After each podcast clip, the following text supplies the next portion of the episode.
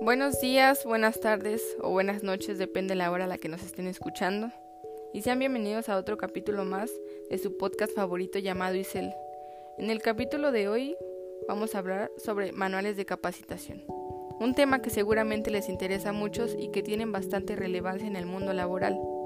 Y bueno, claro, empecemos con lo más importante si es que no sabes qué es. ¿Qué es una capacitación?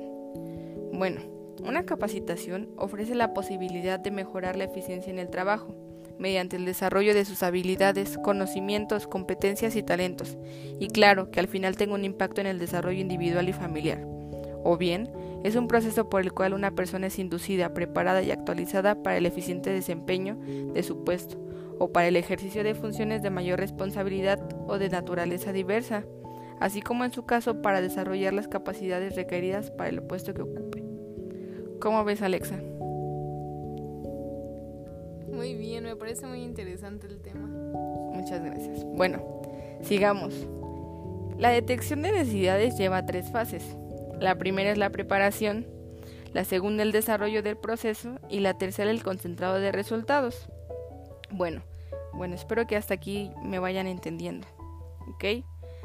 La primera fase trata de reuniones de trabajo, que se inicia con las dependencias donde se vincula la detección de necesidades de capacitación con los objetivos estratégicos y lineamientos a seguir y se prepara el plan de detección de necesidades de capacitación. Espero que no se hayan revuelto porque sí es un poco confuso, pero es muy fácil, lo prometo. La segunda fase se ejecuta el proceso de detección de necesidades de capacitación a través de la investigación y análisis de los aspectos determinados en la fase de preparación. Muy interesante, ¿cierto? Y bueno, vamos con la última, que es la de consolidación, que se categorizan los datos, interpretación de resultados y de nuevo su consolidación.